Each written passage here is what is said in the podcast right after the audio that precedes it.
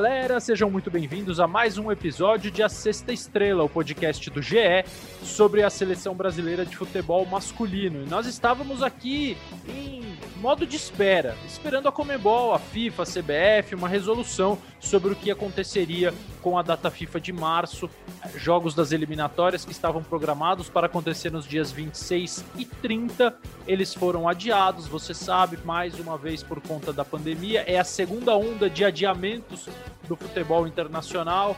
Desde março do ano passado isso vem acontecendo. A seleção já havia perdido quatro partidas, duas rodadas é, em março e depois em setembro de 2020. E agora em março de 2021 isso volta a acontecer e esse é o tema do episódio de hoje, já com uma definição. Eu sou Alexandre Losetti, estou com um convidado muito especial que vou apresentar daqui a pouquinho. Antes disso, eu fiz uma pergunta para o nosso especialista em Comembol, Martim Fernandes, sobre o que será das eliminatórias daqui para frente e o que motivou essa decisão, porque pelo tempo que ela demorou para ser tomada, e na semana passada eu estava assim, vou gravar o podcast. Martim, posso gravar hoje? Ele falava, não, cara, vai ter uma reunião amanhã. Então tá bom, amanhã eu gravo. Aí no dia seguinte o Martim me mandava um áudio logo de manhãzinha. Losete, ficou pra semana que vem. Eu, não, agora vai ser daqui dois dias. Então demorou muito para acontecer. Martim, o que, que aconteceu? Por que, que demorou tanto para ser tomada uma decisão? Qual foi o posicionamento da CBF nessa questão de adiar ou não os jogos? A CBF era a favor, era contra, ela preferia jogar? Dá um panorama para a gente de tudo que aconteceu para a gente poder começar a debater. Martim, seja bem-vindo. Olá, Luzete, Mansur. Um abraço para você que ouve o Sexto Estrela. Bom, essa decisão de postergar os, os jogos de março das eliminatórias foi muito controversa, muito debatida e muito longe de ter sido uma decisão unânime entre Comebol e FIFA. É, o que ficou claro desde o começo é que não seria possível contar com os jogadores que atuam na Europa. E a partir disso, a FIFA propôs para a Comebol sete cenários diferentes para não ter que suspender esses jogos. Entre esses cenários estavam jogar na Itália, jogar no México, jogar nos Estados Unidos, jogar no Catar, jogar só com jogadores das ligas locais, várias tentativas de, de arranjo ali foram oferecidas para a Comebol e dentro da Confederação Sul-Americana de Futebol tinha um racha, não um racha assim que dá uma sensação de, de briga, né? Mas tinha divergências ali. De um lado estava o Brasil e do outro lado estava a Argentina, que são as duas maiores forças do continente, que normalmente é, jogam alinhadas, normalmente votam parecido nesse tipo de, quando tem esse tipo de dividida, Brasil e Argentina normalmente estão do mesmo lado. Nesse momento estavam estiveram em lados diferentes. A posição da CBF, a posição da seleção brasileira foi: ou a gente joga com todo mundo, ou a gente não joga em março. Se houver restrição que impeça a chegada de um único jogador com o qual nossa comissão técnica gostaria de contar, a gente prefere que seja adiado. E essa foi exatamente a posição do Paraguai, da Colômbia, do Chile, de quase todo mundo, menos Uruguai e Argentina, que preferiam jogar com seus jogadores locais. Ao final foi a, foi a posição que prevaleceu, e agora a grande dúvida é o que fazer com essas datas quando jogar.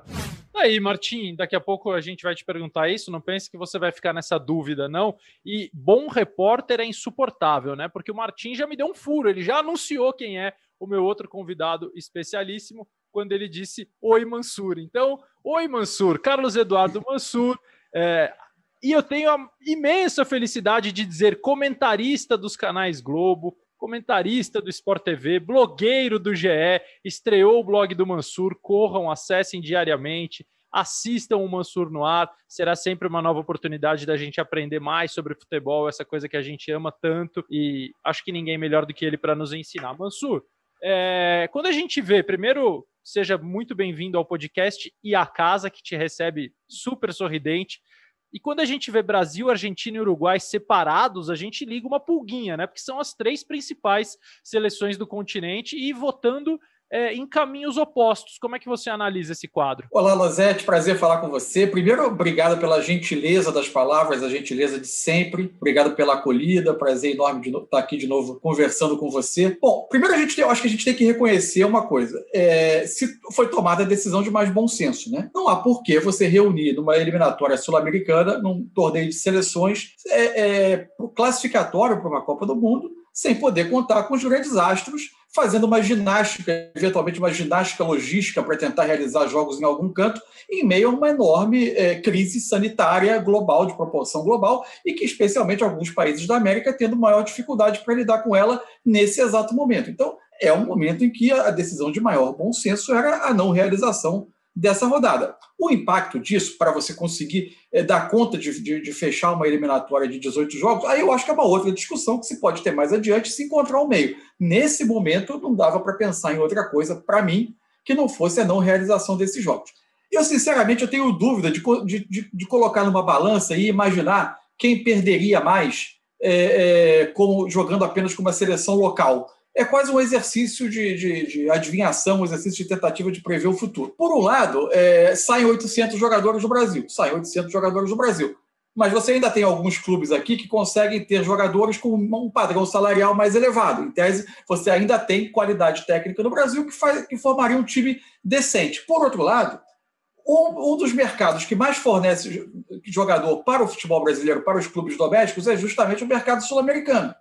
Então você pode também ter a sensação de que países como a Argentina e o Uruguai olharam para cá e imaginaram tem ainda muita mão, eh, tem mão de obra de qualidade, por exemplo, no Brasil, e que dá para enxertar na nossa seleção e formar um time, um time com algum nível. Enfim, só que eu acho que isso tudo é um, é um é exercício de adivinhação. É, eu acho que a posição de não realizar os jogos, ela é, para mim, a, a, a, posição ideal, e acho que não, não, havia qualquer cabimento em você desqualificar totalmente o torneio a uma altura dessa. Pois é, Mansur, é, é que a gente sempre fica conhecendo dirigentes de futebol como nós conhecemos, a gente sempre imagina que a escolha, a votação, a decisão por um caminho, pelo sim ou pelo não, tenha sido muito mais olhando para o próprio umbigo e para aquilo que seria melhor e mais conveniente para a sua seleção de futebol do que para essa situação global. Eu concordo 100% contigo, não havia o menor cabimento realizar esses jogos, como não há cabimento, por exemplo, o Ayacucho do Peru ter que receber o Grêmio no Equador, porque o Peru não aceita voos por causa da situação é, horrorosa que o Brasil vive na pandemia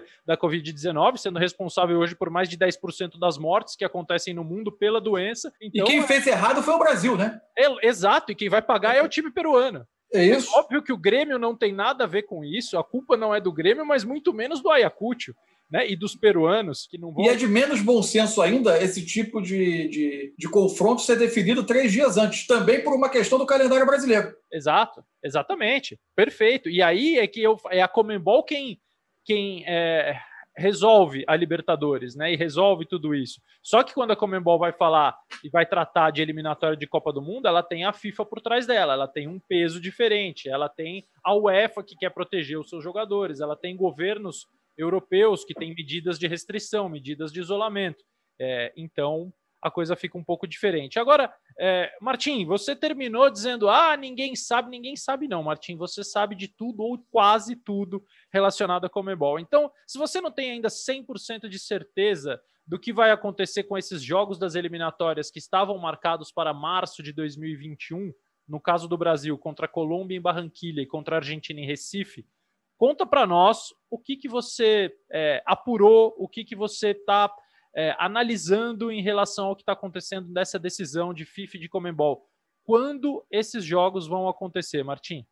Bom, esse adiamento dos jogos de março causou um problemaço a ser resolvido por quem cuida do calendário das seleções aqui na América do Sul. Simplesmente porque não há datas disponíveis, todas as datas estão ocupadas até junho de 2022 em junho de 2022 acontece a repescagem das eliminatórias para a Copa do Mundo. O quinto colocado da América do Sul vai jogar contra um representante de um continente ainda a ser definido. Então, a partir daí surgiram várias possibilidades, várias alternativas e que, por enquanto, nenhuma delas agrada a todo mundo. Então, ainda tem muita disputa interna, muita, muita conversa, não está ninguém muito certo do que vai acontecer. Nem na FIFA, nem na Comebol, nem nas associações nacionais. Tá tudo muito, muito indefinido.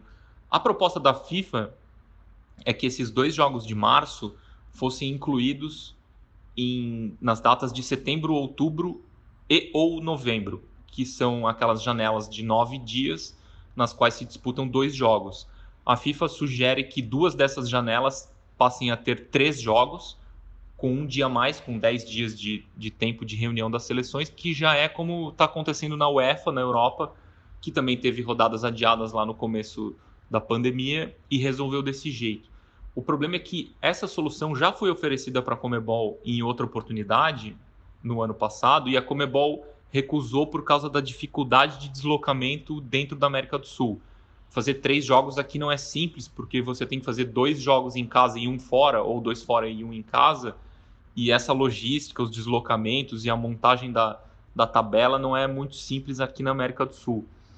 Outra possibilidade que está sendo discutida é reduzir o tamanho da Copa América, porque nós também vamos ter uma Copa América em junho e julho de 2021. Parece inacreditável, mas sim, vai haver uma Copa América. E essa Copa América tem um mês reservado no calendário. Tem dois jogos de eliminatórias em junho, e logo depois desses dois jogos começa a Copa América e ela dura um mês. Mas a Copa América foi desenhada para ter 12 times, os 10 da América do Sul, Austrália e Catar. E agora Austrália e Catar já comunicaram a Comebol que não virão disputar a Copa América, por questões de calendário e por questões de Covid, de deslocamento, etc. Então, a Copa América vai ter menos jogos do que estava inicialmente previsto, mas ainda tem uma dificuldade ali dentro de reduzir a, a quantidade de datas para acomodar esses jogos. Tem uma proposta para reduzir o número, o intervalo entre jogos, e começar a Copa América um pouco depois, em vez dela ocupar um mês como está previsto hoje, ela ocupar um pouco menos, ocupar três semanas, um pouco mais, e aí conseguir fazer quatro jogos de eliminatórias em junho, em vez de dois jogos como está previsto. Essa proposta também enfrenta muita resistência, sobretudo dentro da Comebol, na organização mesmo na Comebol, porque a entidade, enfim, quer badalar o seu torneio, quer, quer cuidar seu torneio, quer proteger o seu torneio, não quer que ele, que ele fique menor, não quer que ele perca importância esportiva e tudo mais. Então esse é o cenário, assim, hoje, é um cenário de muita indefinição, de muita disputa, de muita divergência é, por parte da FIFA. A, a, FIFA nota que a Comebol está muito dividida, que é uma situação é, um pouco inédita, assim, um pouco rara, sobretudo nesses últimos anos, porque os 10 países da América do Sul costumam é, se entender facilmente para esse tipo de questão, mas isso não está acontecendo agora. Então a gente vai ter que esperar mais um pouco para ver o que a Comebol decide, o que a FIFA decide, mas o certo é que teremos é, tempos difíceis, assim, tempos turbulentos na organização do futebol sul-americano. É isso, um abraço. Pô, Mansa, é, eu só consigo responder isso com tá fácil, né? Tá fácil resolver. Porque pelo que o Martim fala, parece que a gente tá falando de um torneio que vai começar daqui a uns três anos, é daqui a três meses. Não se sabe nada sobre Mas, o Se o raciocínio fosse por bom senso, a solução era óbvia, né? Essa Copa América parece fora de lugar. É, é evidente. Totalmente, é totalmente fora de lugar. É evidente que ela tem uma facilidade até de questão em relação à negociação com os europeus, porque ela coincide é, é, com o euro, né? Então você e, e com férias dos clubes europeus que na verdade são um dos grandes poderes nessa balança e que, e que ajudaram a forçar esse adiamento dessa, dessas datas de março. Né? Quando você tem os clubes europeus se recusando a ceder os jogadores, naturalmente eles são um poder que, que em geral vai ser atendido pelas entidades. Agora, a questão é que quando você parte desse ponto, ah, é muito simples, é a Copa América. Se a gente aqui conversando sabe isso, é evidente que os dirigentes também sabem. Só que chega a hora de mexer no bolso mexer em compromissos comerciais. A Copa América ela existe não porque a, a, a Comebol achou legal a ideia de fazer mais uma edição de Copa América e fazê-la em dois países diferentes. Ela existe porque ela foi comprada por alguém, porque ela, existe um acordo comercial por trás dela. Assim como existem acordos comerciais por trás das 18 rodadas de eliminatórias sul-americanas, que talvez que eventualmente podem até continuar a ser 18 datas de eliminatórias sul-americana, mesmo quando a Copa do Mundo passar 48 times e você tenha seis ou sete classificados da América do Sul. Um torneio esportivamente praticamente desinteressante, mas as questões comerciais vão possivelmente vão fazer com que ele continue existindo. Então, nesse momento, a gente está tá em nível continental numa discussão similar à que a gente teve no Brasil, que é fazer o elefante caber na casinha de cachorro. Ou seja, ninguém quer abrir mão de nada, o ano continua tendo 365 dias, com cada dia 24 horas. É, só que você, já, você, você quatro meses de paralisação, temporadas exprimidas e uma Copa do Mundo que daqui a pouco vai estar batendo a porta. É, e não cabe, não cabe, não cabe no não calendário cabe. brasileiro, não cabe no calendário sul-americano e não vai caber no calendário internacional. E eu não sei nem se os jogos europeus que vão acontecer deveriam acontecer pela mesma questão de bom senso em relação à situação sanitária, crise sanitária global. Vários países da Europa estão enfrentando situações similares às de março do ano passado, quando o futebol parou. Parou no Brasil, parou na Itália, parou na Espanha, parou na Inglaterra, parou em quase todos os lugares e agora ninguém para, porque eles se deram conta de que se parar, eles vão ter que abrir mão de alguma coisa, abrir mão de E- dinheiro, substancialmente. E se você pensar nessa solução da questão da janela de 10 dias para a realização de três jogos, a gente vai passar por um monte de obstáculos aí. Primeiro, é, o olhar dos europeus para isso, que vai ser sempre importante, vai ser sempre um peso a se considerar nas negociações. É, você vai ceder jogadores que perdem dois dias de viagem, de deslocamento continental, é, é, fazendo viagens longas aqui dentro, fazendo três jogos nesse espaço de tempo muito reduzido, em fases que provavelmente serão cruciais dessa eliminatória, ou seja, dificilmente as seleções nacionais poderão se dar ao luxo de diminuir minutos em campo desses jogadores, em que estado eles voltam aos seus clubes, né? Ou seja, como se isso seria recebido na Europa? Não é muito simples. A quantidade, as horas que se viaja dentro da América para fazer os jogos é, é outro ponto fundamental para se levar em consideração. Você pode ter, ter que fazer um jogo no Brasil, um jogo no Uruguai, outro no Equador, ou outro no Equador ou na Venezuela. Não é pouca coisa. Enfim, não é uma solução simples. É, é uma, a situação é muito delicada. Lembrando que nós não fazemos a menor ideia de como vai estar o mundo em relação à pandemia da Covid-19 em agosto, em setembro, em outubro, em junho. Porque lá em março do ano passado, quando, adiou- quando os jogos foram adiados, ninguém imaginou que em março do ano seguinte, um ano depois, nós estaríamos vivendo o mesmo problema e pior, numa situação pior. A gente imaginava, Mansur, que tudo estaria resolvido diante do nosso desconhecimento, da nossa ignorância daquele momento em relação ao que estava por vir. Então, nós temos que admitir que nós ainda, óbvio, hoje a gente sabe o tamanho do, do inimigo, o tamanho da guerra que a gente enfrenta, mas a gente ainda é ignorante em relação aos próximos seis, sete, oito meses. Talvez tenha sido até uma ignorância útil no início, né? Se a gente, se a gente fosse apresentado ao problema com a perspectiva de que isso duraria mais de um ano, talvez a gente tivesse pirado lá no início. Muita gente pirou agora, né? Muita gente largou de mão, né? Há, alguns meses já. Mas você imagina você entrar nesse processo já sabendo que ele demoraria um ano. Eu confesso que no meu ritmo eu trabalhava na minha cabeça com algo como três, quatro meses, Idem, E- idem. né? Já E a gente foi apresentado algo muito diferente. eu contei a história que no dia, na segunda-feira em que tudo parou no Brasil, tinha o- a entrevista com o Tite marcada presencial. O Tite ia ao Bem Amigos a- na segunda-feira à noite e de manhã ele ia à TV Globo para fazer o podcast, para gravar aqui com a Sexta Estrela. E uma hora antes, é, a gente se falou e, e ele falou, cara, tô com medo de sair de casa. É, e eu falei, velho, ainda bem que você tá com medo, porque eu não ia ter coragem de cancelar. Olha que idiota, Aham, ignorante. aham. né? Não, Óbvio que devia ter cancelado. é, é o novo, né? É a tentativa de entender o novo. Né? Exato, e eu tava meses negociando com ele e tal. Eu falei, ainda eu não ia ter coragem de negociar, mas você tá coberto de razão. Você chega lá, vai gente né, querer te abraçar, tirar foto e tal, e não é momento para isso e tudo. E, e aí a gente falou: não, tudo bem, você quer fazer por telefone? Ele falou: eu falei, Tite, não, vamos esperar. Daqui a três, quatro meses no máximo, quando tudo estiver normalizado, a gente faz pessoalmente. Ele falou: perfeito. Aconteceu que depois de sete meses a gente fez aqui igual nós estamos fazendo. Ele na casa dele, aliás, ele estava na CBF, e eu na minha casa, porque não eram três, quatro meses. E a gente não sabe se são mais três ou quatro meses apenas. Tomara, tomara que seja menos, mas não é o que parece no momento. Então, é uma situação muito delicada. E aí, Mansur, eu entro no prejuízo técnico, que é, de fato, o que interessa também à seleção brasileira, mais especificamente além da situação global.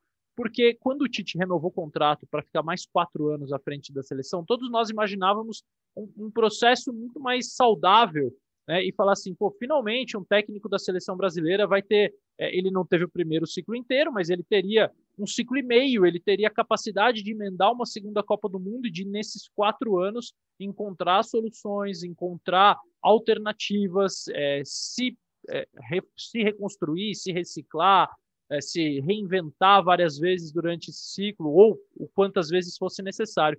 E é inegável que esse processo está muito prejudicado, né, Mansur? Porque além de só jogar praticamente com seleções da América do Sul, agora quase não se joga contra ninguém. Exato. O processo foi totalmente prejudicado.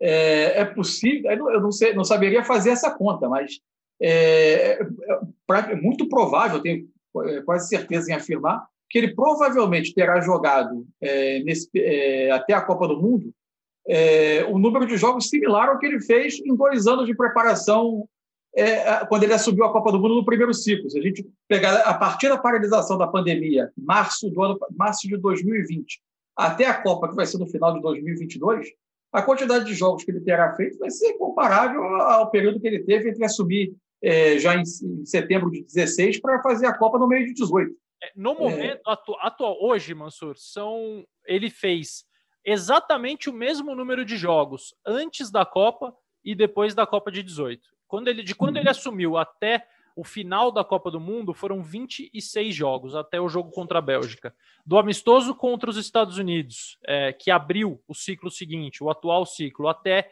a vitória sobre o Uruguai, certo? O Uruguai foi o último jogo da seleção brasileira. Foi, foi são outros 26 jogos. Então. Só que os últimos quatro separados por um hiato de um, de um ano, né? Exatamente, exatamente. De, de, ou de, de nove meses, né? É, de dezembro de 2000, de novembro de 19, quando ele venceu a Coreia do Sul, até março de 21 foram apenas quatro jogos. Exato. Então esse processo foi totalmente prejudicado. Você não consegue é, é, estabelecer um processo de evolução dos jogadores, é, fazer testes, observar, é, observar novas opções. E, além disso, pegou um momento em que a seleção passava, ou pelo menos ele planejava isso, uma, uma mudança sensível de modelo de jogo, né? da forma de atacar, de um jogo mais posicional, da tentativa de ter cinco homens é, é, ocupando a, a, linha ofensiva quando o time se coloca no, no, no campo de ataque. Enfim, tudo isso gerava, por exemplo, teste. O Renan Lodge como esse homem aberto pelo lado esquerdo, a, a, posição em que seria usado o Richarlison, a tentativa de descoberta de um novo papel para adequar o Firmino do Liverpool ao, ao modelo da seleção brasileira, o próprio Neymar, que é um jogador em transformação, ou seja, uma série de mudanças que os jogadores. E é natural isso, o jogador de futebol vai amadurecendo, vai mudando de perfil e vai passando por mudanças no seu dia a dia pelas exigências e demandas dos seus clubes. E a seleção precisa ser um organismo vivo, ter um modelo de jogo fechado, mas ser um organismo vivo que se permite adaptações a essas mudanças que os jogadores fazem, só que isso precisa ter, ser minimamente testado no campo. E o Tite perdeu isso completamente. Então, é, a seleção vai novamente ser uma reunião de jogadores que praticamente é, começaram um novo trabalho do zero quando ela voltar a se encontrar. Mansur, o Neymar que você citou fez naquele primeiro ciclo do Tite, de 2016 a 18, 20 dos 26 jogos da seleção. Desde então, neste atual ciclo, 13 dos 26. Ele jogou 50% dos jogos, sendo que foi substituído antes dos 10 minutos contra Camarões, antes dos 10 minutos contra a Nigéria, antes dos 20 minutos contra o Catar. Então são praticamente três jogos em que ele não atuou. Desses 13, você pode contar 10 jogos em que teve, o Tite teve o Neymar de fato, alguns entrando no intervalo, mas assim muito pouco para quem é o principal jogador da equipe. Então, esse modelo, além de tudo, não foi ou não vem sendo amadurecido, planejado, pensado com ele em campo.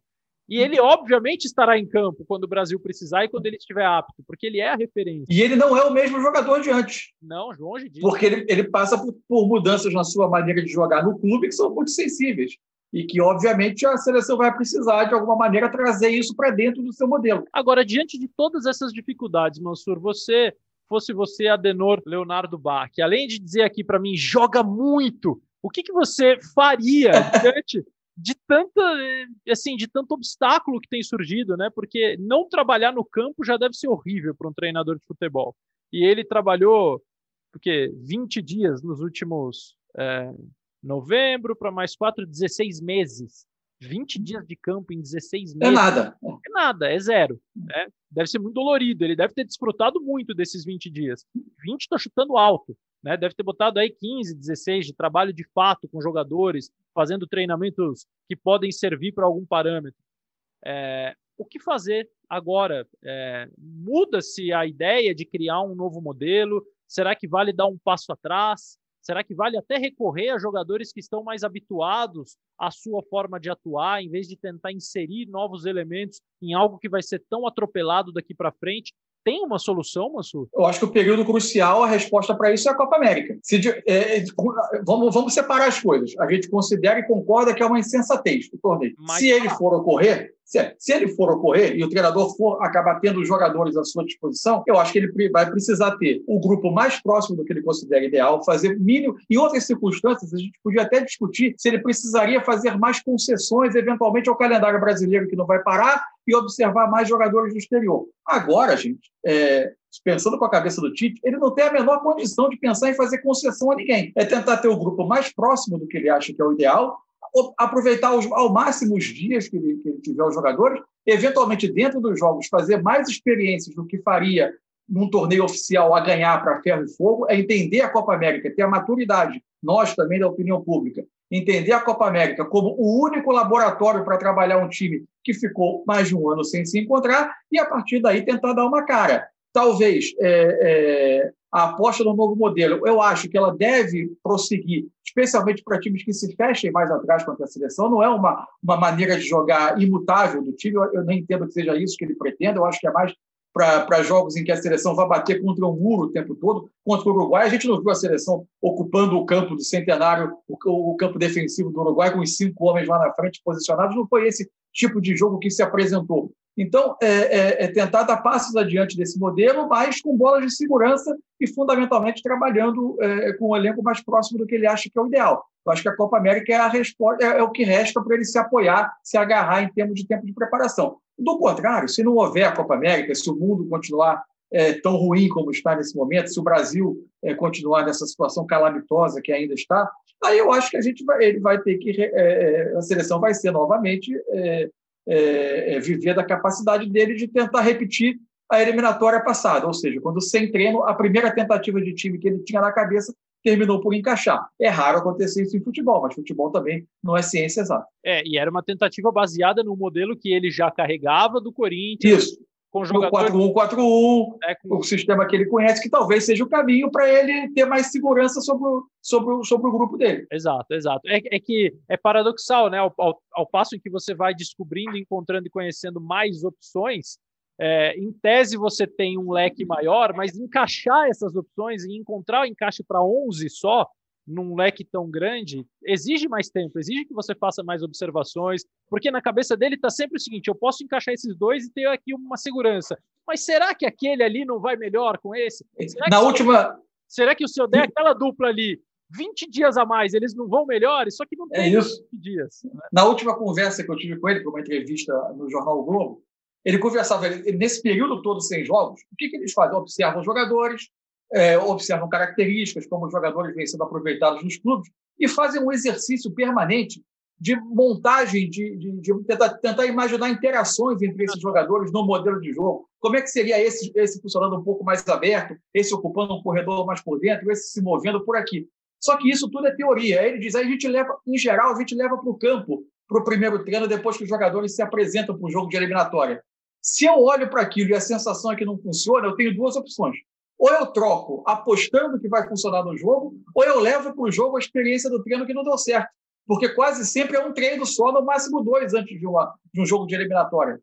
Ou seja, você imagina isso é, é, amplificado, é, radicalizado, por exemplo, numa janela de eliminatórias com três jogos em vez de dois. Agora, Mansur, os resultados até agora da eliminatória são animadores do ponto de vista que o Brasil, imaginando e fazendo aqui uma, uma uma projeção do que o Tite vem fazendo com a seleção brasileira diante de rivais sul-americanos, é uma supremacia impressionante, a gente pode imaginar que o Brasil possa conquistar novamente a classificação para a Copa do Mundo de maneira bem antecipada. São quatro vitórias em quatro jogos. Os dois próximos jogos seriam Argentina e Colômbia, Colômbia e Argentina na ordem, mas como eles foram adiados, serão, caso sejam realizados, Equador no dia 3 de junho e Paraguai no dia 8 de junho. Dois adversários que também me parecem mais frágeis do que Colômbia e Argentina. De repente, o Brasil emenda uma sequência de vitórias, garante uma vaga e também pode se dedicar na parte final de eliminatória a aprimorar o seu time, a descobrir alternativas, só que vai ficando tudo muito perto da Copa do Mundo.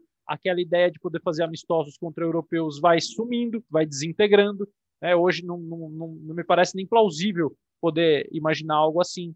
Então, será difícil a vida da comissão técnica da seleção brasileira. E também nisso, Mansur, tem jogadores né, que vão passando por processo dos seus clubes. Você citou o Renan Lodge, que foi escolhido pelo Tite para ser o homem mais aberto pela esquerda dos cinco de ataque. E, fez... e agora joga pouco, né? Não, e agora joga pouquíssimo no Atlético de Madrid, que está se defendendo com 15. o Simeone, enquanto o Tite quer atacar cada vez mais, o Simeone quer se defender cada vez mais. Quer dizer, é completamente oposto o que fazem os treinadores. É bom para o Tite que o Renan Lodge saiba se defender, mas ele não tem entrado em campo justamente por essa opção do Simeone em ser mais defensivo. E eu acho, Mansur, que ele foi o principal jogador do Brasil, a principal descoberta da seleção brasileira pós O Douglas Luiz também, né? O Douglas Luiz, a mesma coisa. A gente vê o Firmino, que quando terminou, é, é, antes da pandemia, o Firmino era o centroavante do melhor time do mundo e o Gabriel Jesus jogava num time que precisava se reinventar. Agora é o contrário. O Gabriel Jesus joga no melhor time, que é o Manchester City, e o Firmino está em baixa com o Liverpool. Já há dúvidas sobre os goleiros. Olha que loucura. O Alisson, para mim, continua sendo, se não o melhor, um dos melhores do mundo. Mas, mas, será que ele tem que jogar? Porque o Liverpool tá mal e ele falhou em três jogos. É, e a resposta para o Tite não é. Ele não tem como ter a resposta dele, ele só vai ter a resposta do Klopp, a resposta do Simeone, porque ele não, não consegue ter os jogadores. É verdade, é verdade. É uma, é uma, é uma situação absolutamente. A, a, as seleções já têm uma dificuldade enorme de trabalhar como time, né? é, um, é, o trabalho do selecionador, ele cada vez é, vai ficando mais distante do, do trabalho do treinador de futebol, porque é, é, só em competições pontuais você consegue fazer isso. E agora você vira mero passageiro, é, passageiro das opções de, de, terceiros, de outros treinadores, que tenham, obviamente, um impacto muito maior na carreira e na trajetória do atleta, e você vira um mero passageiro disso, um espectador. E, e, imagina que, por vezes, o Tite torça para que jogadores sejam usados nos clubes da maneira em que ele imagina que sejam ah, é, mais adaptáveis à seleção. É, só que ele é um mero espectador. Sem dúvida. Mansur, duas coisinhas para terminar, porque eu sei que você precisa ver Champions League para poder nos abastecer com seu conhecimento depois. É, é que gentileza. Não, é uma verdade, eu não minto. É, o Tite vai ter que continuar indo a estádios brasileiros, ele e sua comissão técnica, como fizeram muito nos últimos meses. Eles não podem viajar, não podem ir para a Europa ver jogos, então eles vão continuar frequentando estádios brasileiros que agora tem estaduais, vão ter Libertadores, a Copa do Brasil já começa, enfim. Tudo aquilo que a gente falou sobre calendário mundial vale também para o insano calendário brasileiro. Que sugestão você daria para o Tite de equipe ou de jogador quem você acha, você Mansur, que tem valido a pena dedicar mais atenção aqui no nosso cenário brasileiro? Porque pode ser que esses jogadores venham a ser importantes nesse processo em que a gente não sabe é, como vai acontecer em relação a viagens e tudo mais. Olha, eu confesso que eu, eu compartilho de algumas dúvidas que o treinador da seleção brasileira em geral tem e treinadores em geral têm, que é tentar transpor o jogador do nível de competição doméstico para o nível de competição de elite, imaginando ele, por exemplo, num jogo com uma negação de espaço maior do que a nossa, com uma velocidade, um ritmo maior do que o nosso, enfim. Então, por exemplo, eu acho que a gente tem alguns nomes que, que, que saltam aos olhos. Gerson. O Gerson é um jogador que impacta demais o futebol brasileiro? É. Agora, você tem certeza do impacto que ele causaria num jogo de elite internacional, por exemplo, contra um time europeu?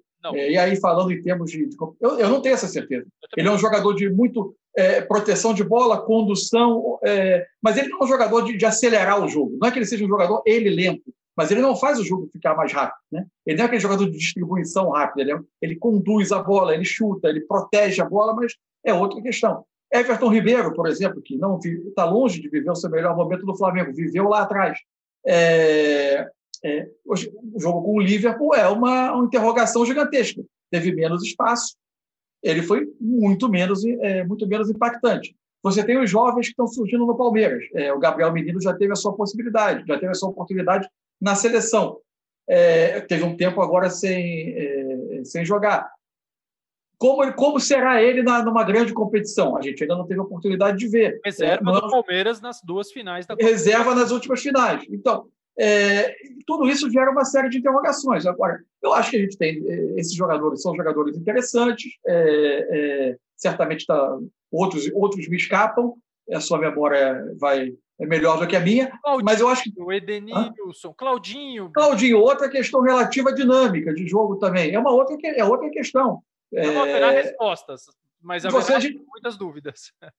Eu acho que eu ainda acho que esses jogadores vão acabar tendo oportunidade de, ser, de serem testados na medida em que é, você seja, em algum momento seja obrigado a, a, a não usar jogadores da Europa, mas é, a não ser que a corda estique até esse ponto. A gente, a gente ainda não vai. Nesse momento, a gente não tem essa resposta. E a minha última questão para abordar contigo, Mansur, te explorando, é, tem indiretamente a ver com a seleção brasileira. Hoje tivemos a notícia de que Joaquim Löw não será mais o técnico da Alemanha depois da Euro. Ele não fica até a Copa do Mundo, ele tinha contrato. Me parece esse ciclo bastante conturbado, onde ele abriu mão, a meu ver, precocemente de jogadores que ainda poderiam entregar muito, como Hummels, como Boateng, especialmente o Thomas Miller, que é um cara que eu sou absolutamente fã em todos os aspectos. É, e depois ele agora voltou atrás, cogitando utilizar esses jogadores, inclusive na Euro e de repente chegou-se ao fato de que ele não seria mais o técnico da Alemanha. É, há um ano da Copa do Mundo, há um ano e meio da Copa do Mundo, né? Que é uma coisa atípica também. É, óbvio que o objetivo principal é a Copa de 22 e um ano e meio antes da Copa a Alemanha vai trocar o treinador. É, e treinadores alemães me parece que não faltam, né? Tem muitos bons surgindo por aí, embora normalmente nas seleções europeias os melhores treinadores dos países não sejam os treinadores das seleções. O Joaquim Love talvez não esteja entre os cinco não. melhores técnicos alemães, não. né? Assim, ou talvez até esteja, mas antes de assumir a seleção ele ele não tinha um trabalho como tem o Klopp, como já tem até o Nagelsmann, por exemplo. É, enfim, é, esse cenário é, não me parece uma coisa muito Brasil, assim, a Alemanha ficar sem técnico um ano e meio da Copa do Mundo, depois de muito sucesso, depois de abrir mão de três jogadores, é. proceder. O, o, que não parece Brasil é essa saída programada, né? Ó, ficaremos juntos até a, a, a Euro, e depois a gente depois segue um outro planejamento. Isso, isso, é, isso é, é, é, algo que é muito mais comum lá do que aqui. Aqui seria uma saída intempestiva. Sai daqui, não posso mais olhar para sua cara e você e você está fora, né? Em geral, em geral as coisas são conduzidas assim. Acho que a, a saída dele era necessária. É, eu acho que o é o tipo de ciclo de trabalho que se esgotou, é, que teve o seu papel e que para mim ele tem uma, um traço que é muito curioso. É, e o, a Alemanha hoje ela tem uma influência muito marcante no desenvolvimento do jogo atual e do que há de mais atual em termos de evolução recente no futebol. Ela é muito demarcada pela escola alemã de técnicos, influenciada basicamente por Ralf Rangnick, que é o mentor do modelo de jogo, foi diretor esportivo da, das equipes da Red Bull muito tempo, mais notadamente no Leipzig, é, que tem influências sobre Nagelsmann, sobre Klopp, um pouco sobre Thomas Tuchel, mas esse um, um, com algumas matizes um pouco diferentes, é, mas sobre muitos treinadores alemães é, que, que, que, hoje ocupam cargos importantes e que têm como marca registrada esse jogo de fortíssima pressão e tentativa de chegada rápida ao gol. A minha sensação era muito curiosa ao ver a Alemanha jogar desde a conquista da Copa no Brasil, é que parecia um modelo muito mais influenciado no futebol espanhol do que provavelmente no futebol alemão, exatamente. E, em dado momento, quando a geração 2014 é, precisou ser um pouco arejada, o, o, o, o trabalho do, do, do, do, do Lourdes me deixou sensações um pouco paradoxais, de que, por, de que ele, por um lado, demorou a fazer essa, essa, essa troca de guarda na Copa do Mundo, ou seja, ele se apegou demais a alguns jogadores que tornavam o time alemão sem vigor para pressionar na frente, ser capaz de ocupar o campo adversário e evitar contra-ataques. Era muito fácil atacar a Alemanha né? desde os amistosos pré-Copa de 2018. É, e, ao mesmo tempo, ele foi intempestivo com algumas dessas figuras ao afastá-las sumariamente após a Copa do Mundo. Esse balanço dessa troca de gerações, após ter tido uma Copa das Confederações com quase uma Alemanha B, em que ele conseguiu conduzir o, time ao título, e ali se oferecia a ele uma fórmula de, de, de, de balancear essa seleção para chegar muito forte à Copa do Mundo, ele não conseguiu conduzir. Mas, acima de tudo, para mim, pareceu que, quando o time precisou migrar desse jogo de muita posse, se estabelecer no campo adversário, mas também para um jogo que tivesse momentos de uma pressão muito forte sobre o adversário para tomar essa bola e ser mais rápido na chegada ao gol, ele não conseguiu dar esse passo à frente. Ele não conseguiu pegar o que a escola alemã hoje oferece de melhor e, e, e o time não conseguiu evoluir. Então, acho que por aí se, dá, se explica um pouco essa, essa ruptura. É muito comum na Europa essas rupturas. O, o ciclo aqui para nós tem quatro anos. A Euro é tão importante lá que o ciclo costuma ter dois, e muitos ciclos se encerram na Euro. Só que esse ano é uma Euro que vai ficar um ano da Copa do Mundo. Quem assumir terá é, muito pouco tempo de trabalho, mas eu asseguro que terá também uma percepção e um planejamento em torno desse trabalho, entendendo que, se vier para algo de bom na Copa de 22 será lucro, se não é, será trabalhado para 26. E o legado estrutural que esse técnico vai receber é uma coisa impressionante. claro. Utilização de jogadores jovens, da formação. Até acho, concordo contigo, porque vários jogadores que estavam sendo formados nos clubes alemães, já nessa atual escola do futebol, nesse atual modelo de chegar muito rapidamente ao gol adversário, quando chegaram para jogar com o Lobo, é, era um negócio esquisito, porque a Alemanha ficava tocando, tocando passes, é, cadenciando muito mais o jogo, e esses caras não tinham ali aptidão para fazer isso, especialmente os mais jovens, eles não se encaixaram. Talvez por isso o Lô hoje cogite retroceder na decisão e trazer de volta Boateng, trazer de volta Rúmeus, porque os jovens não fazem aquilo que ele entende ser o melhor modelo e que ele amadureceu. Muito durante a passagem do Guardiola pelo Bayern de Munique. Obviamente, ele sem a capacidade do Guardiola para fazer aquilo funcionar. E é... nem a estrutura de clube, né? Que, que a seleção não tem treinar todos os dias e todas é. as semanas, mas inspirado, sim, óbvio, no título espanhol de 2010, a Espanha que eliminou a Alemanha na semifinal da Copa do Mundo de 2010. É... Mansur, eu ia falar alguma coisa para você, não faço mais a menor ideia do que era, então certamente não é importante assim. É... Se lembrar, você me liga depois, a gente começa tudo de novo. Se eu lembrar, eu te ligo depois e aí a gente acrescenta e coloca no final do podcast. Mas por enquanto, obrigado por voltar aqui com a gente. Seja bem-vindo de novo. Você vai ser certamente muito feliz nos comentários, nos programas, tendo seu blog. Mais felizes ainda serão aqueles que te lerem, que te ouvirem sempre. Vai ser muito legal. Eu tô super animado. E agora que você é da casa, meu amigo, você não sai do podcast. Valeu, Lozete. Obrigado pela acolhida, obrigado pelas palavras. Sabe que é só ligar, que é só chamar que é convocação, né? Não tem como. E não tem clube europeu que impeça de liberar, não. Então, estou presente. Faremos isso. Eu, e tentaremos não ser tão em cima da hora como eu costumo fazer com amigos, sacrificando a sua rotina.